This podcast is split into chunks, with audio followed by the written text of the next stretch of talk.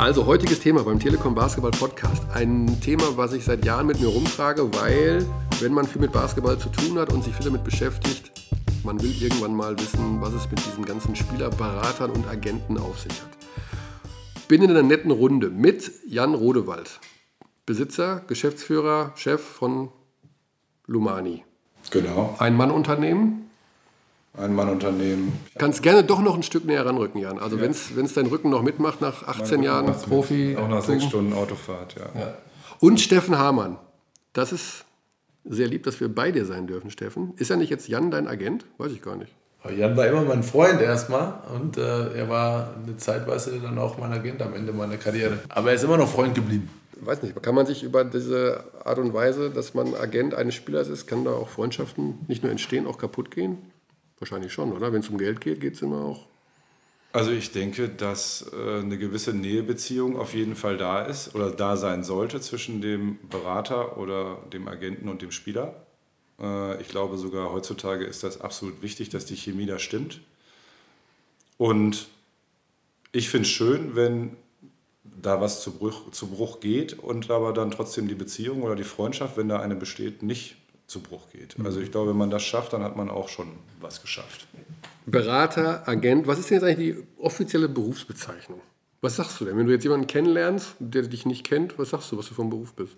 Also ich finde das Wort Agent irgendwie ein bisschen aber davon lebt das ja. Das ist ja dieses Geheimnisvolle. Man ist ja, Agent ist immer was, ja, oder? Ja, es ist auch ein Stück weit geheimnisvoll, aber ich glaube, Berater, mir wäre das Wort Berater schon lieber. Spielerberater, Berater, so in der Ecke sehe ich mich eher als, als Agent. Agent ist so ein bisschen der, der so in der Ecke steht und, und da ist es dunkel und dann kommt dann jemand dazu und dann bespricht man mhm. was und man trennt sich schnell wieder. Ich glaube, als Berater ist man eher so der, der sich mit dem Spieler hinsetzt und, und berät mhm. und, und überlegt, was macht Sinn. Aber nicht nur das, ich glaube, Ventil wird es auch ganz gut treffen. Für einen Spieler kommt man gerne mal auf den Agenten oder Berater zu und Schöner dann lässt man, lässt man ein bisschen den Druck ab. Ne? Also, äh, ist das so, Stefan? Also ich war nie so. ich war nie so. Nee, aber, das stimmt, du nicht, aber das gibt schon, ja. Aber Spielerberater, ich meine, hörst du lieber, aber das Image ist ja eines Spielerberaters ist ja wenn man ehrlich ist, eine Katastrophe, oder? In der heutigen Zeit. Erzähl mir, erzähl mir vom Image eines Spielerberaters. Ja, ich weiß es Im. Spiegel standen so Sachen, die sind ja Wahnsinn. Die Menschen, diese Spielerberater, wir reden natürlich nur über Fußball. Das ist Fußball. Ich glaube, Fußball, das ist nochmal eine andere, eine andere ist das wirklich als so? Basketball. Ja. ja. das sehe ich schon so. Also da geht es um ganz andere Summen. Ähm, das war ja dieser Raiola oder wie der hieß, um den es da ging in dem Spiegelartikel vom Pizzabäcker zum Multimillionär. Mhm. Also das ist so, das ist, glaube ich, nicht so richtig die Geschichte, die man den Basketballern auf die Fahne schreiben kann. Aber es geht am Ende ja um Geld. Ne? Also fast immer geht es ja um Kohle, wenn es um Geld Auch das geht, würde ich nicht so sehen. Ne? Ich glaube, es geht auch um Geld, aber es geht auch um, um eine schöne, vernünftige Karriereberatung. Ich glaube, es geht auch darum, was Steffen gerade sagte, den Spieler mal einzufangen, zu beruhigen ihm auch zu sagen, wenn er was falsch macht, ihn auch zu bestärken, wenn er was richtig macht.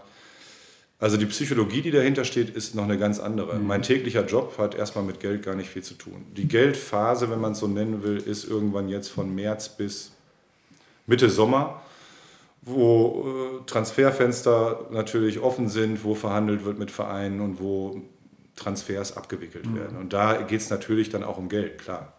Aber das Jahr ist länger als diese zwei, drei Monate und es hat es hat viel mit Psychologie, Zwischenmenschlichkeit und viel mit anderen Dingen auch noch zu tun.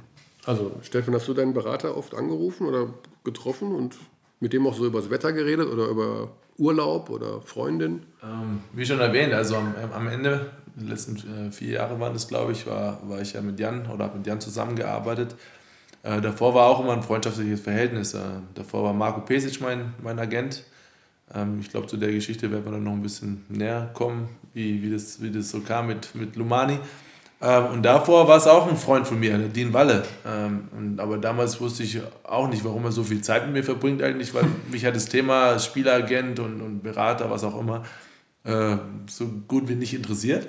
Äh, ich wollte einfach Basketball spielen und äh, ich habe mich gefreut, als ich damals äh, meinen ersten Vertrag unterschrieben habe mit 700 Mark, waren das damals noch im Monat. Und ein Auto bekommen dann, als ich 18 wurde. Für mich war, war, war das ein Wahnsinnsgefühl. Ja, und äh, wie das zustande kam, kam, also ich habe dann am Endeffekt äh, meine Mom unterschreiben lassen, den Vertrag. Und äh, wie das dann so grundsätzlich entstanden ist, das Ganze, das hat mich auch nicht interessiert. Äh, klar, äh, dann wird irgendwann mal eine Null hinten dran gehängt, dann, okay, jetzt verstehe ich auch, warum äh, Dean Walle sich so gut gekümmert hat um mich. Und dann, ja, kam halt das eine zum anderen. Äh, dann äh, in Bamberg musste, musste ich eh nicht viel ja, rumdiskutieren. Äh, es war ja immer so, dass ich da geboren bin und aufgewachsen bin und auch das Basketballspielen gelernt habe. Und äh, da musste man sich nicht viel um mich kümmern. Ja, und für mich war auch nie ein Thema, so richtig zu wechseln. Äh, äh dann kam mal die Zeit, dann. Äh, aber man wird doch dann irgendwie begehrter. Also du bist dann irgendwann richtig gut, Nationalspieler und alles. Und das heißt, man ist dann ja als Spieler begehrt und dann ruft man vielleicht einer an, der sagt, mein Name ist sowieso, ich bin übrigens Spielerberater und wenn du mit deinem Dean Waller nicht zufrieden bist, du kannst gerne, wir können uns gerne mal treffen, oder wie ist das dann? Ja, anscheinend war ich nie so begehrt, dass es, äh, dass es der Fall war. Also tatsächlich, bei mir hat, hat sich nie, nie, nie wirklich ein Spieleragent gemeldet, weil er, glaube ich, wusste, dass ich happy bin und ich ja, hatte einen Spieleragent. Ich glaube, da kann der Jan auch wahrscheinlich mehr von erzählen, ob die Spiele angegangen werden oder hinter seinem Rücken was, was gemacht wird. Also bei mir war das nie so. Ähm, ich glaube, das war auch einfach noch eine andere Zeit. Ja. Das hat sich schon verändert auch, ne, die Zeit. Drastisch. Also ich finde, es hat sich drastisch verändert. Hattest du einen Spielagent, als du gespielt hast? Ich hatte auch einen, aber bei mir war es damals auch ähnlich. Und es war bei mir auch nie so, dass ich ständig daran gedacht habe, zu wechseln. Weder den Berater noch den Verein. Es war halt... Aber wenn das doch alles so klar war, Warum hat man dann einen Spielerberater? Weil der, doch, der will doch eigentlich nur seine 7% da rausnehmen, sage ich jetzt mal. Und, und nee, das ja. war, ist es ja trotzdem so, dass du einmal im Jahr, außer du hast einen Zweijahresvertrag, dann einmal alle zwei Jahre, aber irgendwann muss man sich hinsetzen und darüber sprechen, ob man jetzt mehr wert ist oder gleich viel mhm. wert ist oder weniger wert ist.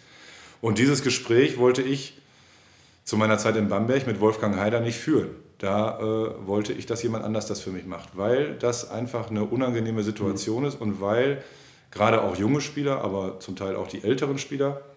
Das, da stellt man sich dann als Spielerberater so ein bisschen dazwischen und dahinter ist der Spieler, der sagt dir, was du möchtest oder was er möchte oder du sagst ihm, was er möchte und dann kommt der Verein und mit dem bekasperst du das. Und ich glaube, dass das das Verhältnis auch schützt zwischen dem Spieler und dem Verein. Okay.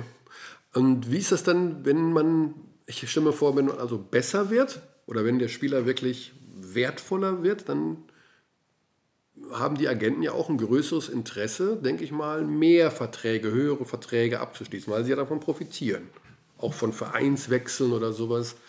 Ist das, also das so stand es jedenfalls im Spiegel. Ja, das ist aber im Fußball, wie gesagt, noch eine andere Nummer. Ja. Da gibt es diese Ablösen, da profitieren die äh, Agenten mit und so mhm. weiter. Ich glaube, im Basketball muss man nicht unbedingt mehr Verträge machen. Man muss natürlich dem Spieler gerecht werden, wenn er seinen Marktwert erhöht hat. Und wenn das unbestritten der Fall ist, und das sieht man ja an der Resonanz in der Liga oder bei anderen Vereinen, auch mhm. außerhalb der Liga, wenn man dann merkt irgendwie, wow, jetzt hat sich XY gemeldet und oh, der hat wirklich einen Sprung gemacht, dann muss man sich natürlich hinsetzen und darüber sprechen, was jetzt die neue Zahl sein soll. Mhm. Und wenn das Thema dann immer, also man hört ja jetzt sagen wir von den Amerikanern, die in die Liga kommen, die wollen ja immer noch in die NBA. Deu gute deutsche Spieler wollen in die NBA. Da gibt es dann ja auch diesen Interessenskonflikt, denke ich mal, jetzt bei euch Spielerberatern. Denn wenn einer in die NBA geht, dann verliert man ihn ja auch irgendwie an andere Spielerberater, oder? Weil die Amerikaner dann ja selber nochmal zuschlagen und so ein also, Dennis Schröder oder ein Paul Zipser nochmal einen zweiten oder einen dritten Agenten hat. Richtig, man, man muss dann aufteilen. Ne? Also im Idealfall hat man einen Partner in der NBA, mit dem man in irgendeiner Form eine Vereinbarung trifft, wie das dann laufen soll. Und die Zuständigkeit wechselt ein Stück weit, weil der mhm. Spieler dann drüben ist, weil natürlich das, der Day-to-Day-Business, wie man so schön sagt, in, äh, in Amerika ist dann von jemand anders zu, zu machen. Man besucht den Spieler, man bleibt in Kontakt und dann muss man sehen, wie sich das entwickelt. Natürlich ist das da ein Haifischbecken. Das ist auch klar. Deswegen mhm. sollte man einen möglichst stabilen Partner da haben. Aber ansonsten geht es dann natürlich auch um andere Summen. Wenn man dann sich das aufteilt, dann teilt man sich das auf. Das mhm. geht um den Spieler und es geht darum, dass der Spieler die Möglichkeiten hat, bei seiner Karriere das Beste rauszuholen. Und äh, wenn der ganz weit oben ist und explodiert, dann wird der Agent schon auch mitverdienen mhm. in irgendeiner Form. Also ich denke, dass man das alles vernünftig klären kann im mhm. Vorhinein. Wie ist denn eigentlich dann deine Vorgehensweise? Du hast, sag ich mal, 20 Spieler unter Vertrag oder 30, weiß jetzt nicht, irgendwie so eine Zahl. Will man die erhöhen? Will man 50 haben oder will man, dass es, wie geht man vor? Akquiriert man Spieler? Geht man immer wieder auf neue Spieler zu, die nicht nur 16, 17 sind, sondern auch vielleicht schon 22? Versucht man Spieler abzuwerben? Oder sagt man sich, es ist gut, wie es ist und ich kümmere mich erstmal um diese 20, die ich da habe? Im Prinzip ist, was immer man in seinem Portfolio hat, erstmal das, worum man, worum man sich kümmern muss. Das ist klar. Jetzt ist aber auch wieder der, der, Zahn der Zeit, der an den Spielern nagt. Irgendwann hört ein Darren Fan auf oder ein Guido Grünheit oder mhm. ein Steffen Hamann.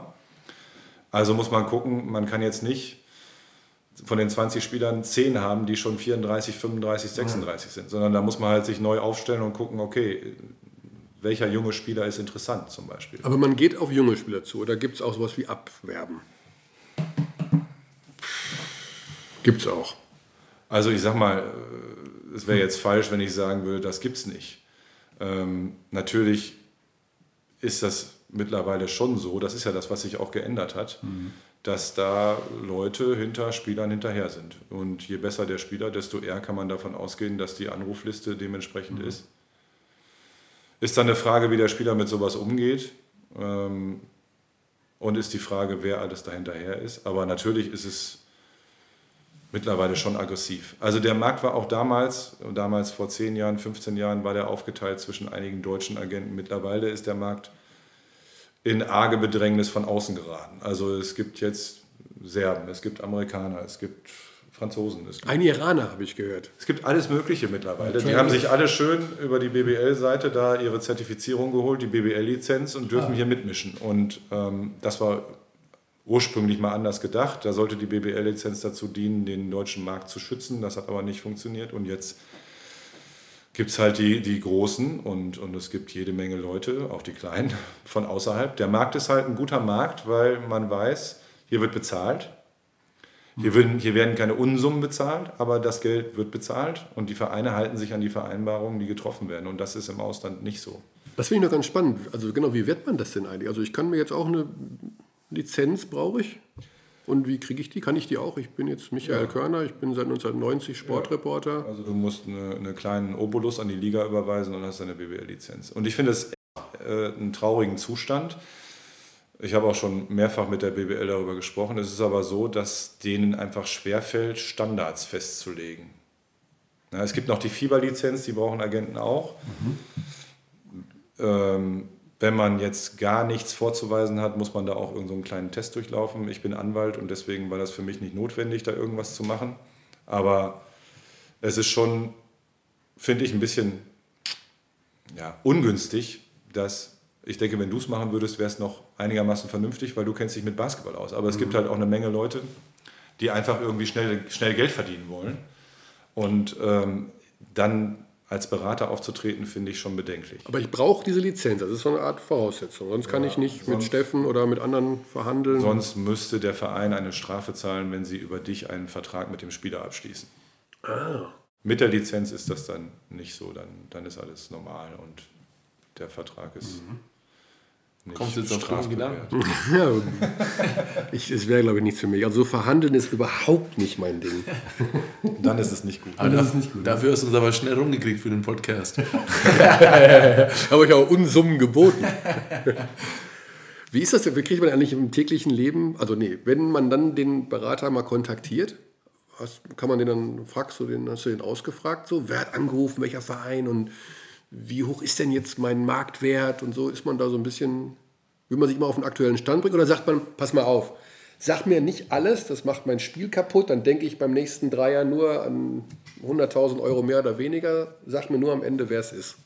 Das ist von Typ zu Typ unterschiedlich, glaube ich. Also ich habe schon mit Spielern zusammengespielt, da hast du gemerkt, oh, oh dann nächstes Jahr noch kein Vertrag, er wird nervös. Der andere ist total locker mit der Situation umgegangen, erstmal in den Sommerurlaub geflogen, bevor er irgendwas was gemacht hat nach der Saison. Also das ist eine Typsache. Äh, ich war immer super entspannt, habe auch immer gern mal äh, drei Jahresverträge unterschrieben. Insofern war das, war das in meiner Situation immer, immer doch äh, ja, äh, nicht auf mein Spiel bezogen, wie gut ich spielen muss, um nächstes Jahr einen guten Vertrag zu kriegen. Ja. Ähm, Ähm, ich glaube, da kann der Jan auch wieder mehr erzählen, wie, wie, wie die Charaktertypen sind. Aber was ich erlebt habe, ist einfach so, dass, dass es echt eine, einfach eine Typsache ist. Mhm. Ganz klar. Ja, also es gibt schon welche, die sich extrem damit beschäftigen. Vom ersten Spieltag an wahrscheinlich. Mehr oder weniger. Das ist aber auch meist kein gutes Zeichen. Mhm. Äh, auch wenn es nur um Statistiken geht und, und Spielminuten und so, ist meist kein gutes Zeichen. Die entspannteren Typen sind meist die, die mehr Erfolg haben. Die Leute, die sich nicht so damit beschäftigen. Die wahrscheinlich auch wissen, es geht sowieso weiter. An, an meiner Person kommt keiner vorbei, dann wird schon alles funktionieren. Ja, also so eine, ich glaube insgesamt für, für den Profisportler gilt, dass man eine gewisse Entspanntheit mitbringen mhm. sollte. Äh, einfach eine innere Entspanntheit. Also ich rede nicht von, von Trainingsbegeisterung oder wenn du da auf dem Feld bist, da sollst du nicht entspannt sein. Aber innen drin darf es nicht so sein, dass es existenziell um alles geht, wenn im nächsten Spiel ich nicht mindestens meine 15 Punkte mache oder so. So geht man nicht in ein Spiel. Das Spiel muss auf einen zukommen, man muss das Spiel spielen mhm. erstmal. Und wenn man sich da zu viel Druck macht, dann geht es meist nach hinten los. Man hört ja auch immer wieder, dass es so dann im Hintergrund die Familie ist. Ne? Also beim Fußball weiß man ja, bei Gündoğans, da war Onkel und beim Julian Brandt beim Leverkusen der Vater, der sich da Millionen einstreicht. Wie ist die Situation da? Gibt es das oft, dass Vater oder Onkel im Hintergrund sich gibt's, massiv einmischen? Das gibt es gerade bei jüngeren Spielern, die, die hoch im Kurs sozusagen stehen, mhm. als großes Talent gelten, dass dann die Väter nicht wollen, dass jetzt irgendein Agent kommt und mit seinem Sohn durch die Gegend zieht äh, und er nicht das nicht unter Kontrolle hat. Also ich glaube, das lässt nach dann im Laufe der Zeit. Je älter der Spieler wird, desto mehr nimmt sich der Vater dann auch im Idealfall zurück. Ich finde es durchaus nachvollziehbar, dass die Eltern, gerade wenn so, ein, wenn so ein junger Bursche da mit 17, 18, 19 durch die Welt tigert, dass sie da involviert sind. Finde ich auch gut. Mache ich auch von meiner Seite so, dass ich versuche, die immer auf den neuesten Stand zu bringen und da in Kontakt zu sein. Weil das insgesamt eine Wohlfühlatmosphäre auch für den Jungen dann macht. Aber ich sag mal, wenn er irgendwann 24 ist, 26 ist, 7, mhm. dann braucht man das, glaube ich, nicht mehr. Irgendwann ist es dann ad acta zu legen. Aber der Einfluss ist dann schon da. Ne? Also die kommen dann schon und sagen, mein Sohn ist mehr wert und dann muss man mit denen auch reden, man muss mit dem Sohn reden, man muss schon auch so ein bisschen Oberpapa dann sagen. Ja, man muss, glaube ich, auch so ein bisschen aufpassen, dass man, dass das nicht überhand gewinnt. Man muss aufpassen, dass man der ist, der dann immer noch sagt und seine Einschätzung abgibt und diese Einschätzung auch jetzt dann erstmal gilt. Ähm, allzu, allzu krass aus dem Ruder laufen darf das nicht. Mhm. Aber wie gesagt, so ein gewisses Informationsbedürfnis ist natürlich da und ähm, solange das so ist, muss man das auch befriedigen, denke ich. Ja. Und bei deiner Mama war dann Schluss. Die hat einmal unterschrieben und hat sich in Ruhe gelassen. Absolut. da bin ich auch froh drüber. Also, die, die hat sich natürlich immer meine Spiele angeguckt, aber das war es dann auch. Hat sich immer gekümmert, dass alles in Ordnung ist. Aber die hat mich jetzt auch nie gepusht oder sowas. Es kam immer alles von mir und äh, ich glaube, die hat nie mit einem Agenten gesprochen, bis auf mit Dean damals, als ich halt 17 war. Mhm. Ja. Und kamen dann irgendwann mal noch mal andere, die auf dich zu? Also, ich meine, du warst ja mal irgendwann mega gefragt. Also, du bist super gefüllt. immer, noch. immer noch gefragt. Aber ich, war, ich erinnere mich an die Zeit, da war ja dein Name das war, du warst ja auch mit der, als damals die 6 plus 6 Geschichte kam. Ja, da war ich schon noch dabei, aber ich hatte, ich hatte da tatsächlich immer langjährige Verträge. Also mhm. ich hatte in Berlin drei Jahre unterschrieben, genau. in München drei Jahre unterschrieben. Insofern war das dann nie ein Thema, dass, dass ich auch den Verein verlassen werde. Klar, der ein oder andere Agent so in der Halle hat versucht, immer so ein bisschen Smalltalk anzufangen, aber denke ich schon gleich gemerkt, dass ich dann ein sehr loyaler Typ bin und auch äh, super zufrieden war mit meinen Situationen.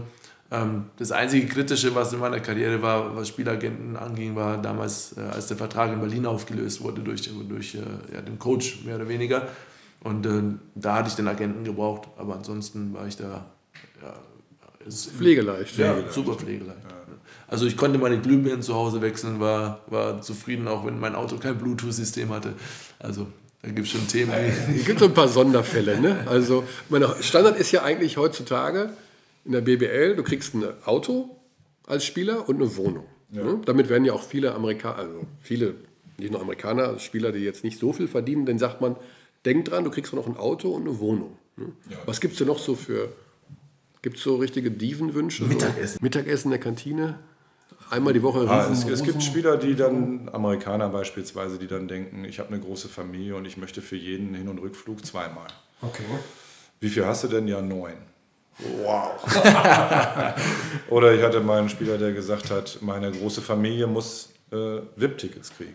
Für mhm. jedes Spiel. habe ich gesagt, wie viel sind es denn? Ja. Neun. Neun. habe ich gesagt, ja, aber VIP-Tickets für, für die ganze Saison, für jeden, also ich meine, die kommen doch nicht jedes Spiel. Doch, doch, aber ich will die Möglichkeit haben. Ich gesagt, neun VIP-Tickets. Also, weißt du, was dann oben drauf kommt? Als, ne? Man muss das ja budgetieren alles. Also, die Spieler denken manchmal, es muss doch alles möglich sein, das ist doch jetzt nichts. Und die Vereine rechnen und sagen, nee, das geht nicht. Ne? Sott und neun VIP-Tickets pro Spiel ist schon mal eine Hausnummer. Für die ganze Saison, ja. Das ist schon viel Geld. Und ja, die denken halt, das hätten die so da rumliegen und das könnte man ja dann verteilen. Ne? Aber du musst ja auch als Spielerberater als, als, oder als Agent, wenn du einen Spieler unbedingt haben willst, ja manchmal auch über deinen Schatten springen ne? und Dinge machen, wo du eigentlich denkst, ah, ich habe da eigentlich keinen Bock drauf, dass der jetzt, aber ich muss es tun, weil der ist so gut oder ich will den haben, dann musst du Zugeständnisse machen. Ne? Oder sagst du, nee. bist du da so konsequent und sagst, nee, weißt du was, dann, dann geht zum, dann geht zum Okulatsche. Ja, letzten Endes muss man, muss man für irgendwas stehen, denke ich. Und, und das, was man, was man sich da überlegt hat, das ist dann das erste, zweite, dritte Gespräch irgendwie, da muss mhm. das rüberkommen. Und dann merkt man, entweder das passt oder nicht. Wie gesagt, diese, diese Chemie ist auch entscheidend. Also es muss einfach so sein, dass man miteinander spricht und nicht von Äpfel und Birnen und der andere geht nach Hause und sagt, was war das jetzt eigentlich, dann mhm. braucht man nicht zusammenarbeiten, weil dann wirst du auch im Ernstfall, es gibt viele schwierige Situationen und das oft. Und wenn du dann nicht verstehst, was ich dir versuche zu erklären, dann macht es keinen Sinn. Mhm. Und das merkt man relativ schnell. Also wenn man sich hinsetzt und sich in die Augen guckt und so, dieses limbische System funktioniert und dann merkt man irgendwann, ja, wir haben Zugang zueinander oder man merkt, mhm. eher nicht. Mhm. Und dann ist es auch nicht traurig, wenn es nicht klappt, weil sonst wird es echt nur anstrengend.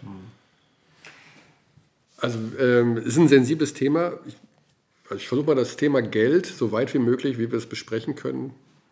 Also wir können natürlich jetzt nicht über Gehälter reden, über Größen, das ist ja auch völlig unwichtig. Aber wie geht denn sowas vonstatten? Jetzt kommt so ein Rookie aus den USA, ja, und ich weiß jetzt zufällig, die verdienen nicht wahnsinnig viel in Deutschland, nicht so. Sagen wir mal, der verdient jetzt, weiß ich nicht, 50.000 Dollar, sowas zum Beispiel. Ne? So, jetzt ist der aber total gut und weiß, er kann mehr verdienen und andere Vereine rufen dann bei dir an. Wie geht das dann, dass die sagen, also wir bieten, geht das dann schon los, dass die sagen, wir bieten aber mehr, wir bieten das und dann sagst du, nö, warte noch mal zwei Wochen ab und dann ruft der Nächste an und dann kommt der Spieler und sagt, äh, ich bin doch hier Dritter in der Topscorerliste, ich muss doch bestimmt 200.000 Dollar verdienen. Äh, Jan, mach mal was. Wie geht das dann? Wie schaukelt sich das hoch und wie kommt man dann am Ende doch zusammen, dass man zu einem Spieler oder mit einer Mannschaft sich dann einigt? Ist es immer dann der Meistbietende? Ist es immer, was am besten ist für den Spieler, eine Mischung aus allem? Ich würde sagen, also erstmal hat der Meistbietende natürlich jetzt auch noch schon mal eine Chance. Ne? Äh, das Zweite ist, dass das so ein Prozess ist. Also auch für den Berater, der hat mit Sicherheit eine Idee, was er denkt, was der Spieler jetzt verdienen sollte. Also sagen wir mal ein Rookie, der 50.000 verdient hat und der jetzt äh, Dritter in der Topscorerliste ist. Ja, also da muss man schon verdoppeln oder verdreifachen oder so mhm. irgendwie. Aber es muss dann nachher auch so sein, wenn der Rookie jetzt gespielt hat bei dem Tabellenletzten, dann muss man das Ganze auch ins rechte, äh, ins rechte Licht rücken und sagen, okay, du hast aber noch nicht bewiesen, was du für eine Playoff-Mannschaft machen mhm. würdest und du hast auch noch nicht bewiesen, was du für eine Top-Mannschaft machen würdest. Also wie sieht dein Spiel aus bei Bamberg?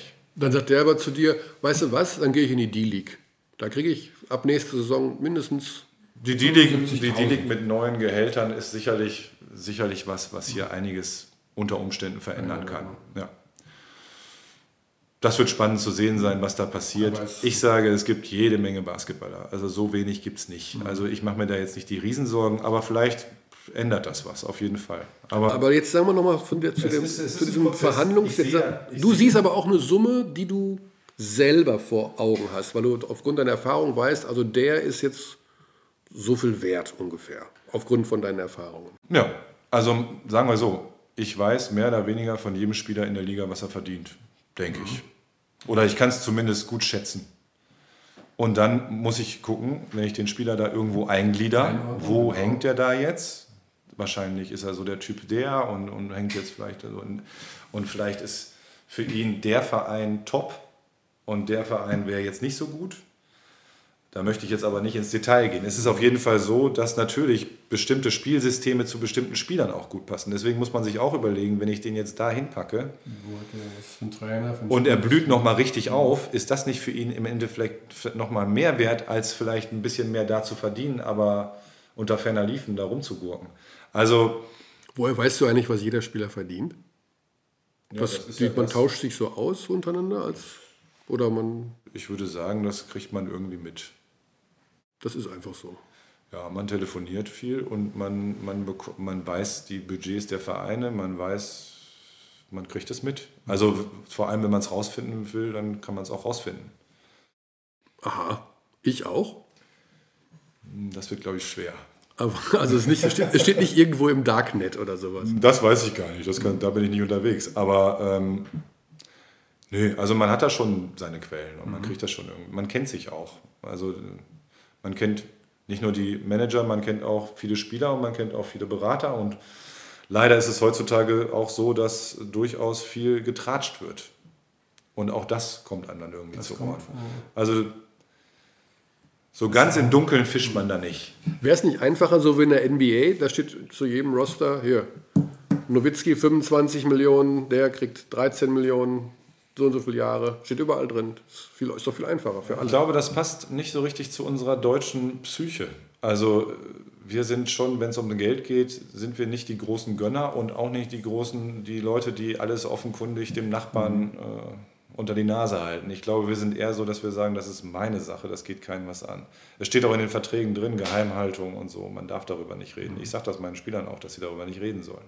Wie findest du das schlimm, wenn das in der Öffentlichkeit bekannt wäre, so wie in der NBA, Steffen? Wenn da steht, so und so viel verdient Steffen Hamann? Ja, ich meine, das war ja auch immer Thema irgendwie in der Basketballfamilie und dann da sprichst du quasi auch über, über Gehälter so ein bisschen. Ja? Also, es wurde jetzt nie konkret Summen genannt, aber natürlich wurde immer spekuliert ich wäre jetzt auch nicht so ein Riesenfreund davon gewesen, wenn jeder mein Gehalt kennen würde. Ähm, es gab sicherlich Ausnahmen, aber die, die damit kein Problem hätten. Aber bei mir selber das war jetzt nicht mhm. unbedingt das Thema für mich, dass das da jeder wissen müsste. Mhm.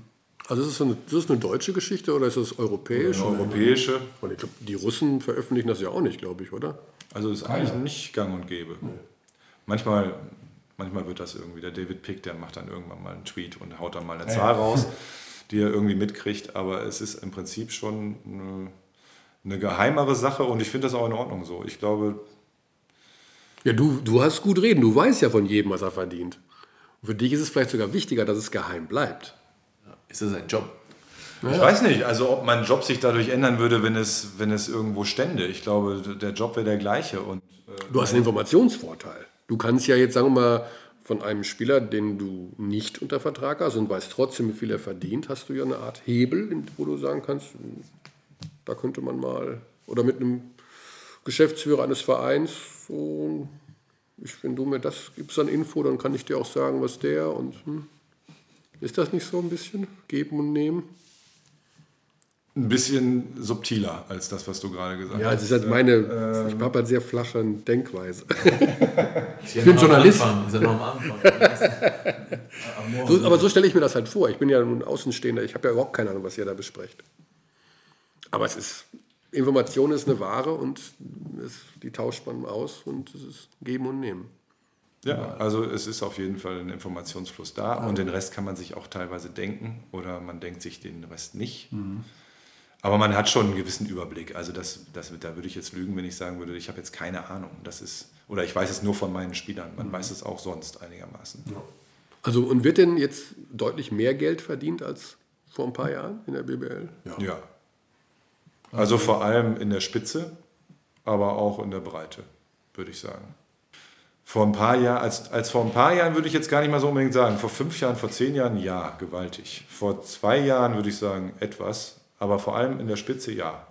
Weil eben Mannschaften wie Bamberg, also Bayern sind sowieso bekannt dafür, denke ich mal, dass sie besser bezahlen. Das ist ja auch noch eine Geschichte. Ne? Als die Bayern in die Bundesliga kamen, da hieß es sofort, ah, das ist ein Verein, der hat Geld, ja. die haben ja Fußball und da schlagen wir schon mal per se 20 Prozent drauf oder 30. Habt ihr das dann als Spielerberater so auch aufgenommen? Also wenn man das so versucht hat, ist man, glaube ich, vor eine herbe Wand gelaufen. Ja. Also ich glaube, dieser Gedanke, äh, den hat der, der Manager von FC Bayern München, der Marco, schon. Äh, das hat er schnell verstanden, dass das so funktionieren sollte für die anderen, aber für ihn nicht. Und deswegen sehe ich das nicht so, dass der Name FC Bayern mit Fußball was zu tun hat. Das hat mit Basketball jetzt für mich was zu tun. Und da ist es nicht so, dass 20 Prozent mehr da gezahlt werden. Mhm. Per se. Ich glaube, dass da sehr nach dem Marktwert gegangen wird. Marco ist sozusagen, also Lumani hat Marco Pesic aufgebaut, dann ist er zum FC Bayern, du hast übernommen. Jetzt ist er Geschäftsführer des FC Bayern. Und vermutlich dann dadurch, weil er das Geschäft einfach so gut kennt, eben auch aus deiner Warte, ein harter Verhandlungspartner, weil er genau weiß, wie es funktioniert. Oder wissen das alle anderen mittlerweile auch? Also ich glaube, die, die Tätigkeit als Spielerberater hat ihm sicher geholfen, das aus, der anderen, aus dem anderen Blickwinkel zu sehen. Als Spieler hat das ja auch gesehen. Als Spieler war er. Äh, dann als Trainersohn äh, und dann über, unter, über Svetislav auch ganz Europa kennengelernt zu haben. Also ich glaube schon, dass er ein ordentliches, gutes Netzwerk hat und dass er, wie man so schön sagt, mit allen Wassern da gewaschen ist. Mhm. Ja, macht sich bemerkbar. Du warst ja auch Spieler. Du hast ja auch da schon viel mitbekommen. Oder hat man das als Spieler so ein bisschen als Spieler muss ich sagen, habe ich, hab ich von dieser Beratertätigkeit mehr oder weniger nicht viel mitbekommen. Aber, äh Und wie kam dann irgendwann der Wunsch, sozusagen, jetzt, oh, jetzt habe ich Bock, jetzt werde ich, werd ich Spielerberater? So war es ja bestimmt auch nicht, ne? Ich glaube, es hat sich ein Stück weit entwickelt. Äh, es war vielleicht vorgezeichnet, weil ich ja neben meinem Basketball-Profi-Dasein auch Jura studiert habe und dann irgendwann als Anwalt diese rechtliche Schiene halt mhm. abdecken konnte. Anwalt und Spielerberater. Ja, ja. Glaube ich, also, also Anwalt also, und Journalisten, also wir beide, haben, glaube ich, den schlechtesten Leumund. Politiker, Journalisten und Anwälte, glaube ich, haben den schlechtesten Ruf in Deutschland von allen Berufsstellen. Ehrlich? Mhm. Gibt immer so Umfragen einmal im Jahr. Das ist eine Unverschämtheit. Also ich finde jetzt Anwälte finde ich nicht anrüchig. Ich finde, die, die helfen einem. Ich glaube, dass halt dadurch, dass ich äh, diese rechtliche Schiene hatte, und mich mit Verträgen ganz gut auskenne. Mhm, plus 18 Jahre Basketballerfahrung als Spieler, das zusammen macht für mich einen guten Berater. Also, also sagen wir mal, ist eine, ist eine gute Voraussetzung, um das mhm. vernünftig zu machen, weil ich halt beide Seiten gut kenne. Da brauchst du, du machst sozusagen die eigenen Verträge. Ne? Also das ist schon mal gar nicht mal so schlecht. Jetzt kommt so ein junger Bursche, also jetzt habt ihr ja den Isaac Bonga unter Vertrag. Mhm. Der ist 17 und Isaiah Hartenstein nehme ich jetzt mal zum Beispiel. Also das ist ja der neue Mega-Superstar. Der wird eventuell sogar gedraftet in diesem Sommer. Mhm. Wahrscheinlich sogar in der ersten Runde. Mhm. Gab es da so ein Wettlaufen um den? Also hat er einfach mal eine Audienz gehalten irgendwann, als er 14 war oder 15 oder keine Ahnung, oder mit seinem Vater, der ja auch äh, Ex-Profi, hat er dann irgendwie Tür auf, Tür zu, nächste bitte, nächste bitte und irgendwann wurde einer gewählt?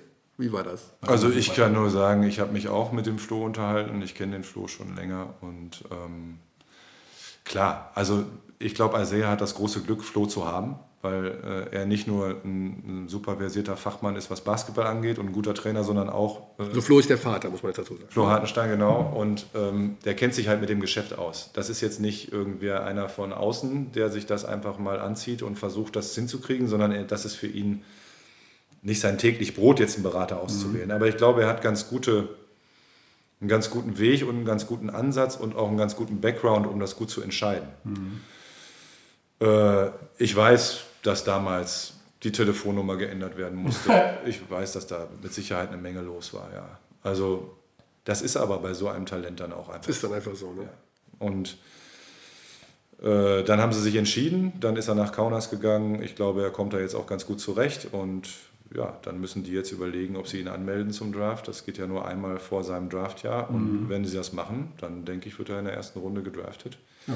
Muss man sehen, wie weit der Knabe ist und ob er, ob er so weit ist, darüber zu gehen. Ja, ja was kannst du denn, ähm, also was braucht man denn für, was hast du denn gemerkt, was du für Eigenschaften so brauchst in deinem Beruf? Also, oder beziehungsweise der auch antrainieren musstest?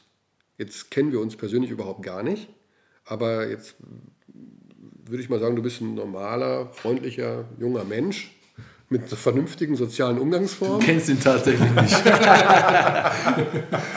Und äh, kommt es dann im Laufe der Tätigkeit dazu, dass man denkt, dass dann Sachen, die man selber an sich vielleicht gar nicht mag, doch.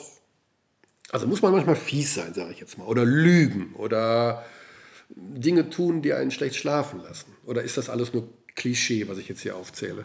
Mmh, schlecht schlafen lassen, ja. Also manchmal schläft man schlecht, weil man Sachen tagsüber nicht klären konnte, die man dann einfach um 4 Uhr morgens weckt einen das Unterbewusstsein und sagt, mhm. hey, Moment mal, nimm mal dein Handy und schreib dir mal eine Liste auf von Dingen, die du morgen machen musst.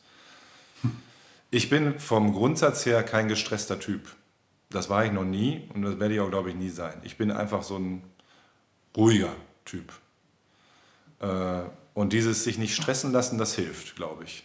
Oder sagen wir, eine gewisse Souveränität zu haben, wenn es drunter und drüber geht. Und die Dinge schnell einzuordnen und zu sagen, hey, es ist nichts lebensbedrohliches, mhm. hier stirbt niemand.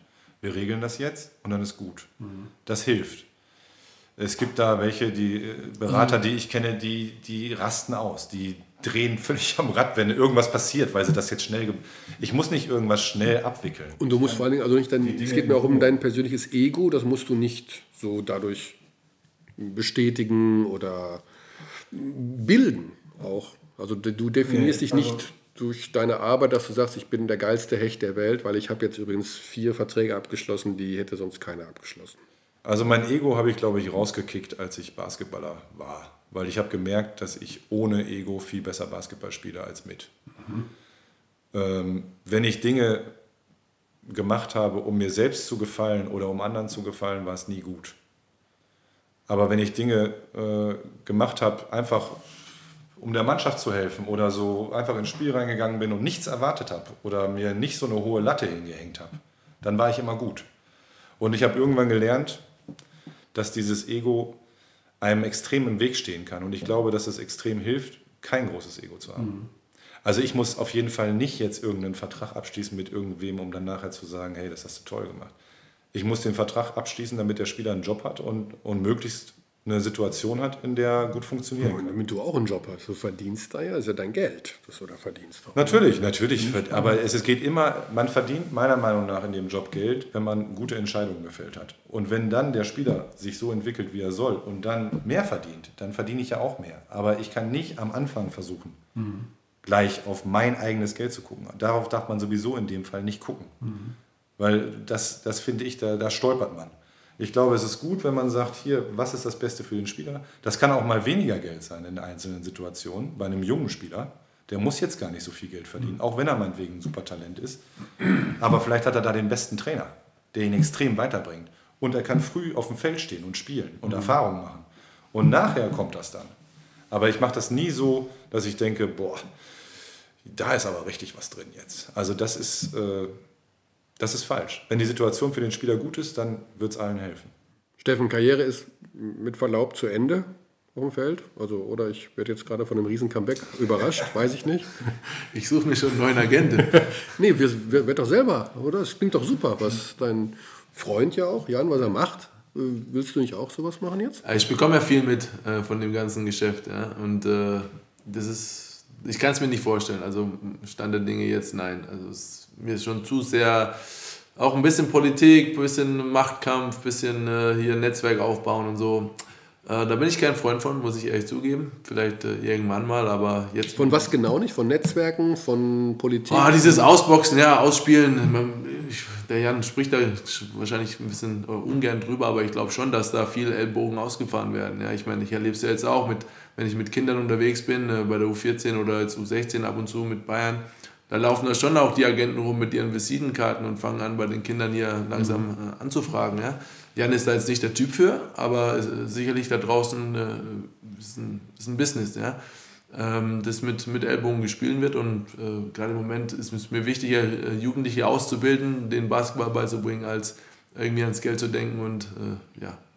Ja, und wenn du die ausbildest und wenn du dann, sagen wir mal, so einen sehr talentierten U14, U16-Spieler oder sowas hast, sagst du dem auch mal dann, pass mal, also wenn da jetzt einer kommt und der sagt, der ist Agent, dann mach mit dem erstmal nichts, sondern guck erstmal, dass du Korbleger links hinkriegst, richtig? Definitiv. Also das sind Themen, die, die man mit unseren Kindern auch bespricht, äh, die sicherlich auch Marco mit den, mit den Kindern bespricht mhm. im, im, Verein. Ähm, ja, äh, dafür bin ich da. Dafür denke ich, äh, will mich auch der Verein haben, weil ich mit einfach auch die Erfahrung habe. Deswegen ist auch ein Demon Green hier im Verein der, der natürlich auch lange selbst gespielt hat und weiß, wie das Geschäft läuft. Äh, ich denke schon, dass, dass, dass wir den Kindern da viel mit auf den Weg geben können und äh, vielleicht die auch ein bisschen schützen können. Ja. Mhm. Also kein Spiel. Oder würdest du. Ist er ein Typ für einen Spieleragent? Weiß ich nicht.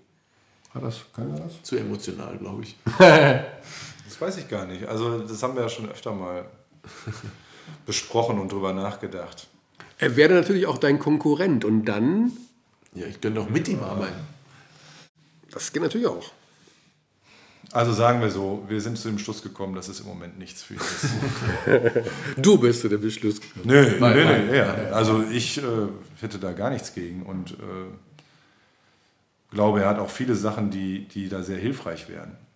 Äh, aber ihr, dieses Geschäft hat viel Schönes und viel Gutes und vieles, worüber man sich freut. Es hat aber auch eine dreckige, ein bisschen eklige Seite. Und ich glaube, das mag er nicht. Dieses Eklige ist, sind diese. Was ist denn das Ekligste? Die Machtkämpfe um junge Spieler, der Ja. Kampf unter der, den Agenten untereinander. Ja, ich würde sagen, der, der Kampf der Agenten untereinander. Es gibt schon, man kann nicht der beste Freund eines anderen Spielerberaters sein. Also ich glaube, es ist, man tut ganz gut daran, die anderen zu respektieren und mit denen normalen Umgang zu haben. Und so halte ich das eigentlich auch. Also ich, ich, ich generell im Leben sollte man andere Menschen respektieren, egal was sie machen. Und, äh, und mit allen auch irgendwo klarkommen. Natürlich ist man, ist man da Konkurrent. Und ich glaube, in diesem Geschäft ist Konkurrent was anderes als in anderen Sachen. Also das ist schon manchmal, ich will nicht sagen durchtrieben, aber es, ist, es hat halt manchmal so, Also man wird auch gegeneinander ausgespielt. man- Man hört also von einem Geschäftsführer, du, der hat übrigens von dir gesagt, das und das und du hast da das und das und dann die so. Also geht's richtig so, dass man Petz, wie beim Petzen gesagt früher, also dass man verpetzt wird oder so. Ja, oder wenn, wenn Agenten versuchen, deine Spieler abzuwerben und was dann da gesagt wird und was dann da gemacht wird und wer wann was macht und so weiter. Also man kriegt es ja mit und es trägt nicht dazu bei, dass man sagt, boah, der ist ja super der Typ. Ne? Aber es ist halt auch Teil des Geschäfts und ich glaube, je früher man sich damit anfreundet, dass das ein Teil davon ist, desto leichter hat man es nachher.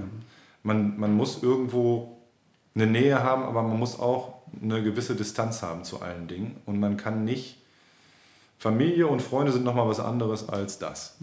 Und was du am Anfang gefragt hast, ob man, ob man auch befreundet sein kann mit einem Spieler und gleichzeitig sein Agent sein kann und was dann passiert, wenn vielleicht das eine zu Bruch geht und so. Ich glaube, es ist gut, wenn man, wenn man Freund bleiben kann und wenn man so drüber stehen kann. Aber natürlich ist es auch manchmal eine schwierige Situation. Zum Schluss, es heißt immer, um, damit Basketball in Deutschland weiterkommt, damit es sich entwickeln kann, damit es nicht an Fußball vorbeikommt, das ist nicht möglich. Bis ins Jahr 2535 ist das beschlossen. Es muss mehr Geld ins System, heißt es immer. Also es muss irgendwie mehr Geld ins System, weil wir in Deutschland auch Spieler brauchen, die mehr Geld verdienen. Die also wie in Moskau oder wie in der Türkei. Aber mal jetzt mal, wo ihr diese Branche so gut kennt und wisst, welche Gehälter bezahlt werden. Das ist doch eine Illusion, zu versuchen, mehr zu bezahlen als jetzt türkische Vereine, die von Familienclans geführt werden, russische Vereine, die von Oligarchen geführt werden. Also ich glaube, Muss man bei diesen Spielergehältern nicht einfach sagen, das war's jetzt, mehr gibt es einfach in der BBL nicht und wenn ihr mehr verdienen wollt, dann müsst ihr halt zu Darussafaka oder ZSK oder Also ich glaube, für, für den deutschen Basketball ist es tatsächlich ein Problem, dass im Ausland Vereine sind, die zahlungskräftiger sind, weil du dann immer oben abgeschöpft wirst, was deine Topspieler angeht. Oder die Gefahr zumindest besteht. Man muss auch sagen, dass das Steuersystem hier einfach so ist, dass du 1 Euro äh, netto, 2,20 Euro brutto hast und diese Rechnung, oder sagen wir plus Wohnung, Auto versteuert und so weiter, so rechnen die Vereine das. Das ist wesentlich mehr als die 17 Prozent, äh, die die spanischen Vereine auf ihr Netto draufschlagen müssen. Das ist ein Riesenunterschied. Wenn du 1,2 Millionen brutto in Spanien hast, äh, sind es netto, sagen wir mal, eine Million. Hier sind 1,2 Millionen brutto 500.000. Also wenn ich irgendwelche Zahlen lese, wenn ich jetzt sagen wir mal, ich höre, der Spieler verdient so und so viel, ist das immer brutto. Das kommt darauf an, wer was da, wer da was da sagt. Also das ist mal brutto und mal netto. Aber mehr Geld muss ins System, war ja deine Frage. Also ich glaube, dass, dass, dass Bamberg und München sich da schon in eine starke Richtung entwickeln. Ich glaube nicht, dass es unmöglich ist, dass die beiden in den nächsten fünf Jahren es nicht schaffen, da aufzuschließen, in einem gewissen Rahmen. Ich glaube, dass wir nach wie vor das Steuersystem haben werden, was so besteuert. Und deswegen ist es immer auch weniger wert, das Geld hier, auch wenn man dann höhere Summen hat. Auf der anderen Seite ist es auch sauberes Geld. Auch das ist in anderen Ländern nicht immer so. Da wird auch mal was anders geregelt. Wie ähm, denn? Wie also, ja. also, genau, kriegt man das eigentlich auch mit als ja, ja. Du, ich habe ja, auch, hab ja auch Spieler im Ausland. Ne? Ich habe ja nicht nur Spieler in Deutschland. Also es gibt dann zum Beispiel diese Image-Contracts, wo du, wo du einen bestimmten Teil des Vertrages kriegst du tatsächlich als Arbeitsgehalt versteuert, einen anderen Teil des Vertrages als Imagegeld für dein Persönlichkeitsrecht, den kriegst du aber nicht versteuert. Und ah. den musst du dann hier anmelden. Und dann ist er auf einmal nur noch die Hälfte wert. Und so weiter. Ich möchte da auch nicht zu weit eintauchen, aber es Aber jetzt wird es gerade spannend. Imagegeld. Ja. Das haben sich, äh, ja, das war in Italien eine ganz große Nummer. Und ich kann da noch weiter ausholen. Also in Italien ist es jetzt besser geworden, aber es war eine Weile so, dass die Spieler wussten, dass sie einen ganz großen Teil des Geldes nicht versteuern müssen. Ganz woanders auch wiederfinden und mhm. nicht auf einer normalen Gehaltsabrechnung. Und das ist, das ist einfach ein marodes System. Deswegen gibt es ja jetzt diese von der Euroleague diese Lizenzierungsauflagen, dieses Financial Fair Play und so weiter. Und ich glaube, das kann dazu führen, dass es eine Angleichung gibt zwischen den Systemen im Ausland und dem in Deutschland, was ja hier sehr korrekt ist, was da nicht unbedingt korrekt mhm. ist. Dann gleichzeitig kann sich diese Liga in eine gute Richtung entwickeln, finanziell tut sie schon. Und so könnte man irgendwo mal auf einem Niveau landen, wo man mitspielen kann, oben. Mhm.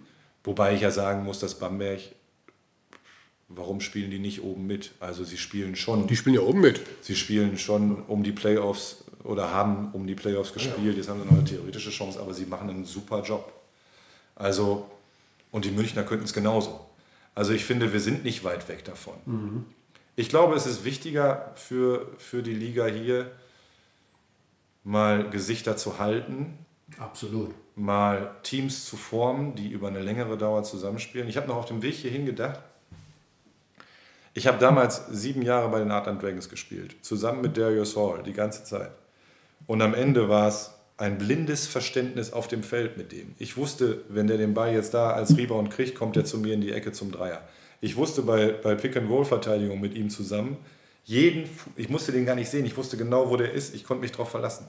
Dieses Eingespielte kriegen die Vereine nicht mehr hin, weil jedes Jahr alles Neue macht der Mai oder wie der Spruch heißt. Da wird einmal ausgewechselt, alles neu und dann gucken wir mal. Und dann dauert es ein halbes Jahr, bis die anständig spielen. Dann spielen sie anständig, wups, sind mhm. und da sind Spielerberater nicht mit dran schuld, weil sie ein großes Interesse haben, dass Spielervereine wechseln, neue Verträge bekommen? Nochmal, ich habe kein Interesse daran, dass, mhm. dass die Spieler die Vereine groß wechseln, weil ich kann ja auch in dem Verein einen neuen Vertrag, neuen Vertrag verhandeln. Also äh, und, und was ich auch gerade schon sagte, es geht bei mir nicht so um dieses Thema. Natürlich ist es aber auch so, dass wenn jemand seinem Verein entwachsen ist durch seine Spielweise und einfach sagt, pass auf, warum soll, ich sage mal jetzt übertrieben, warum soll ein Daniel Theiss in Tübingen spielen? Das macht auf Dauer keinen Sinn. Wenig. Macht vielleicht auch gar keinen Sinn mehr, wenn er weiter in Bamberg spielt. Weil er vielleicht auch gezeigt hat, dass er dafür jetzt dass er dem auch entwachsen Kann ja sein. Mhm. Ich sage nur, vielleicht bleibt er, vielleicht nicht, das weiß ich, da bin ich nie involviert. Ich sage nur, ja, es, gibt es gibt natürlich immer Situationen, wo du nicht bleiben kannst und wo du wechseln solltest, einfach um dich zu testen auf dem nächsthöheren mhm. Niveau. Das ist logisch.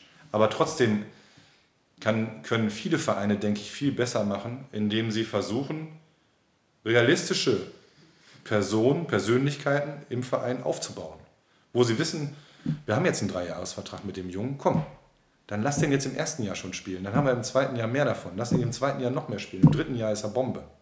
Und dann gucken wir. Und so was zu entwickeln, mhm. anstatt immer ein Jahr machen wir so und ach, jetzt kommt ein neuer Trainer, weil es war nicht so erfolgreich, wie wir dachten. Ich verstehe das alles. Ich weiß, dass es schwierig ist. Ich weiß, dass sie Druck haben. Aber es ist irgendwie auch schwierig, eine Konstante in Erfolg reinzukriegen oder eine Entwicklung hinzukriegen, mhm. wenn man ständig so viel wechselt. Okay. Oh. Damit gehen wir fast philosophisch raus aus dem Gespräch. Deswegen sage ich jetzt auch nichts mehr. Mach's nicht kaputt, Steffen. Mach nichts kaputt, was er gerne aufgebaut hat. Gut. Danke euch.